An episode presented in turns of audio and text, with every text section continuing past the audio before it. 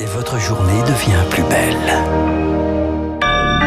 Bon réveil, bonne journée, soyez les bienvenus sur Radio Classique, jeudi 8 avril, 7h.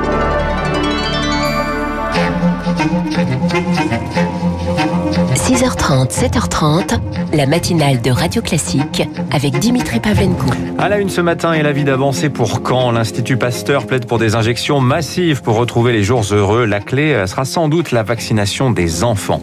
La bataille contre le virus, mais aussi celle contre la défiance. L'Europe réitère sa confiance au vaccin AstraZeneca, mais reconnaît un lien possible avec euh, les cas de thrombose. Et puis un pas de plus dans le travail de mémoire sur le génocide rwandais. La France ouvre d'importantes archives au public sur le rôle de Paris dans le massacre des Tutsis en 94.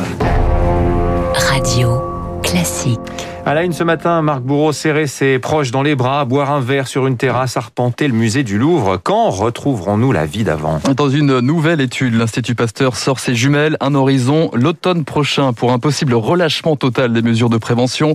Mais pour cela, il va falloir vacciner en masse d'ici le 1er septembre 90% de la population adulte. Autant dire, Rémi Pfister, qu'il y a encore beaucoup de chemin à faire. Un Français sur cinq aurait été infecté par le virus, c'est bien trop peu pour une immunité collective. L'espoir repose donc sur la vaccination, mais l'enjeu est de taille. Il faudrait, selon l'Institut Pasteur, que 90% des plus de 65 ans soient vaccinés pour espérer vivre comme avant. Mais les variants pourraient encore compliquer la donne s'ils devenaient plus résistants. Il faudrait alors juguler un réservoir de contamination, les mineurs. Selon l'Institut Pasteur, vacciner 60% des 12-18 ans permettrait d'éliminer tout risque, un scénario possible seulement si les vaccins sont au rendez-vous cet été. Mais la vaccination ne fait pas tout, il faut aussi réduire la circulation du virus en parallèle, de moitié d'ici cet automne, car l'enjeu c'est aussi de faire baisser la pression hospitalière pour s'occuper des autres pathologies. 1000 cas d'hospitalisation pour Covid par jour, c'est le seuil maximum qu'a fixé l'Institut Pasteur. Et pour l'instant, on est encore très loin du compte. 5729 personnes en réanimation, 430 décès hier. Par ailleurs, 9 millions et demi d'injections ont été administrées. L'objectif des 10 millions pourrait être franchi dès la fin de semaine. 7h02 sur Radio Classique. L'Union européenne, de son côté, réaffirme son soutien au vaccin AstraZeneca. La balance bénéfice-risque reste positive. L'Agence européenne du médicament reconnaît toutefois un lien possible entre le sérum et des cas de rares de thrombose. Ces risques de caillots sanguins seront mentionnés dans la notice du vaccin. Quant aux explications, Emer Cook, la directrice générale de l'Agence du médicament, a donné quelques réponses hier soir.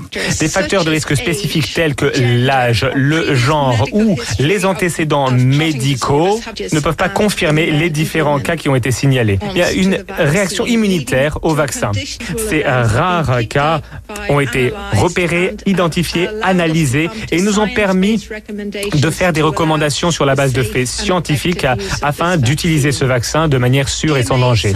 Après cette mise au point, Bruxelles appelle désormais les 27 à parler d'une seule voix pour ne pas nourrir la défiance ambiante. Bonjour Charles Bonner. Bonjour Marc. Euh, sauf que si l'on se penche hein, sur les consignes sanitaires, chaque pays joue encore sa propre partition. Oui, car chaque pays européen garde la main sur les autorisations et décide de qui peut recevoir une dose d'un vaccin. Certains pays avaient déjà restreint l'accès au AstraZeneca la semaine dernière. C'était le cas de la France, seulement pour les plus de 55 ans. Mais la haute autorité de santé pourrait relever cet âge à 60 ans. Elle doit se prononcer aujourd'hui ou demain. 60 ans, comme l'avait décidé l'Allemagne et les Pays-Bas ces derniers jours. Et hier, plusieurs pays les ont imités. L'Espagne et l'Italie, 60 ans. En Belgique, c'est 55 ans. Mais en Suède et en Finlande, c'est même 65 ans. En revanche, au Danemark, enfin, eh bien, il est toujours suspendu. Des disparités qui entretiennent un petit peu la confusion. Mais si on regarde en dehors de l'Union européenne, il n'y a pas de consensus. La Norvège maintient la suspension. Et au Royaume-Uni, pourtant l'un des défenseurs de ce produit, les autorités sanitaires recommandent finalement d'éviter la vaccination avec l'AstraZeneca pour les moins de 30 ans. C'est un sérieux casse-tête. Merci Charles Bonner. Les Belges toujours aligné sur les, sur les Français, mais vous savez, comme c'est lié peut-être à une réaction euh, du système immunitaire, ça expliquerait peut-être la décision des, des Britanniques. Bref, dans la course au vaccin, une biotech française tient toujours la corde, Marc eh Oui, alors que Pasteur et Sanofi sont à la peine, une start-up France, nantaise reste dans la bataille Valvena et son vaccin, les essais de phase 3 vont débuter.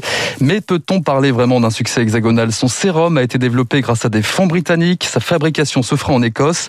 Après Moderna, la France a-t-elle laissé échapper une perle? La réponse est oui pour l'économiste Frédéric Bizarre qui pointe un manque de stratégie, de vision et d'investissement. Le virage de la génomique avec cet ARN messager est un train dans lequel il faut monter. Il n'y aurait pas eu de Moderna sans l'État américain, comme il n'y aurait pas eu de BioNTech sans l'État allemand. L'État français devrait considérer que l'innovation médicale est une priorité quasi régalienne. Il faut un soutien et un investissement euh, public qui permettent à de jeunes sociétés de pouvoir éclore sur le territoire français. C'est le meilleur investissement d'avenir que l'on peut faire sur le plan de l'innovation médicale. Frédéric Bizarre avec Eric et en attendant le remède miracle, la France poursuit son confinement. Encore deux jours d'école à la maison avant les vacances de Pâques. Et encore des ralentissements hier sur les plateformes de cours en ligne.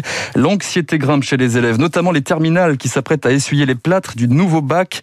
Le grand oral et l'épreuve de philosophie, elles devraient être maintenues, mais le contexte sanitaire peut encore rebattre les cartes. Victoire Fort. Pour Yanis, comme pour tous les élèves de terminale, il faut s'accommoder d'un grand flou. Est-ce que je vais le passer Comme l'année dernière, euh, je me demande ce qui va nous tomber dessus. Seule certitude, les épreuves de spécialité sont passées en contrôle continu. Chacune de mes notes, j'essaie de voir ce que ça peut donner. Euh, ça met un peu une pression. Yanis retrouvera physiquement son établissement le 3 mai promesse présidentielle. Sauf que depuis la rentrée avec des cours en visio, des classes fermées, l'année a été chamboulée. Alors Carla Dugo, coprésidente de la FCPE, s'étonne que ni l'épreuve de philo ni le grand oral du mois de juin n'aient été allégés. C'est pas la même chose, on n'apprend pas de la même façon, donc euh, en fait il faudrait adapter les programmes. Beaucoup réclament que cet exercice d'éloquence, épreuve phare de la réforme du bac, soit annulé. Aucune heure n'est prévue pour s'exercer. Olivier Gomez est prof d'histoire géo. On n'a pas le sentiment que tout soit mis en œuvre pour les aider à passer ce cap.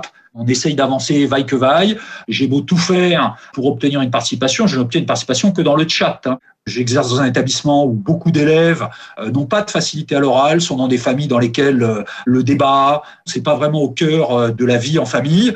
Et pour eux, bah, c'est assez compliqué. Les syndicats veulent au plus vite une date butoir au-delà de laquelle on ne pourra plus modifier les conditions de l'examen. En bref, les grandes manœuvres parlementaires sur le droit à une fin de vie libre et choisie. L'Assemblée étudie aujourd'hui la proposition de loi sur l'euthanasie pour ceux qui souffrent de maladies incurables. Une journée de débat seulement et 3000 amendements à éplucher. Enfin, 27 ans jour pour jour après le début du génocide rwandais, la France fait un pas de plus dans son travail de mémoire. Oui, alors que Kigali démarre une série de commémorations du massacre des Tutsis, 800 000 morts en 94, Paris annonce de son côté l'ouverture de ses archives au public, notamment celle du président de l'époque, François Mitterrand. Bonjour Marc Tédé. Bonjour. Un rapport d'historien remis fin mars s'était appuyé sur ces documents pour souligner l'aveuglement des autorités de l'époque. Eh oui, ce sont des milliers de télégrammes et notes confidentielles qui seront donc mises à la disposition du public avant le délai légal de 50 ans. Ils figurent dans le rapport remis la semaine dernière au président de la République.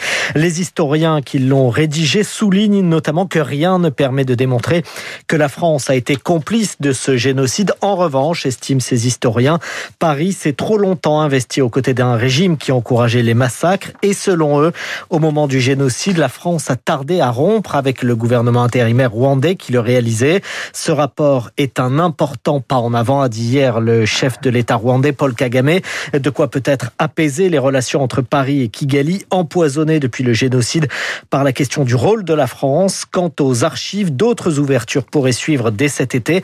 Elles concernent cette fois des documents de l'armée. Merci Marc Tédé. Le football pour terminer. Festival hier soir du Paris Saint-Germain, vainqueur du géant bavarois en quart de finale allée de la Ligue des Champions. 3 buts à 2 sur la pelouse du Bayern Munich. Match retour mardi prochain. Merci Marc Bourreau. Vous revenez tout à l'heure à 8h. Dans un instant, le rappel des titres de l'économie, l'édito de François Vidal et puis notre invité ce matin, Xavier Durand, le directeur général de COFAS.